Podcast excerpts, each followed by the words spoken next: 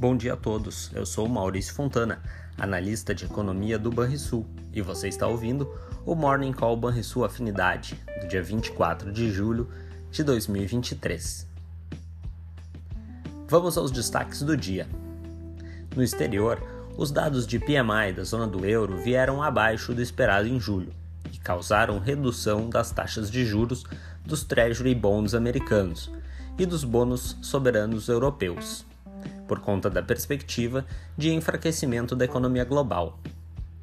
Na agenda dos Estados Unidos, também haverá a divulgação das prévias do PMI em julho, com perspectiva de queda nos números, especialmente no setor industrial. No Brasil, a agenda é bastante esvaziada, e após a forte alta do Ibovespa na última sexta-feira, é natural se observar alguma correção, principalmente se o movimento no exterior for de queda nos ativos de risco.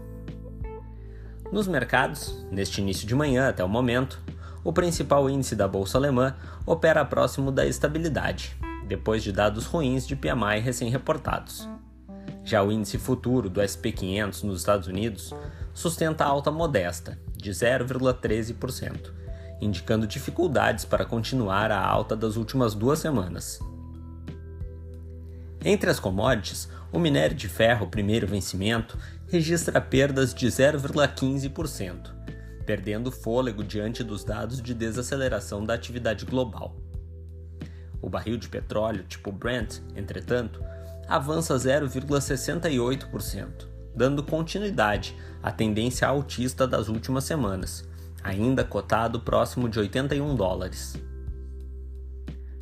No mercado de grãos, o contrato futuro mais próximo de soja negociado em Chicago tem dia de alta firme, subindo 1,20%.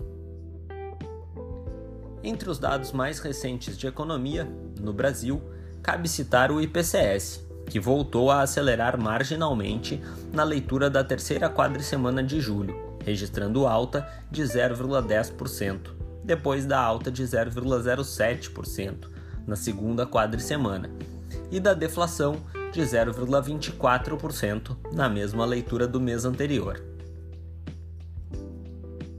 No exterior, as prévias de julho dos índices dos gerentes de compras, o PMI, da zona do euro, mostraram a continuidade da contração da economia. O PMI composto registrou 48,9 pontos em julho, segundo mês consecutivo abaixo dos 50 pontos que indicam a contração da atividade. Houve desaceleração da atividade econômica no setor de serviços, com 51,1 pontos, e leve expansão da atividade. Houve também contração mais forte da indústria, que registrou 42,7 pontos nesta leitura preliminar. Você ouviu o Morning Call e sua afinidade, com as informações mais relevantes sobre economia e investimentos no início do seu dia. Bons investimentos a todos!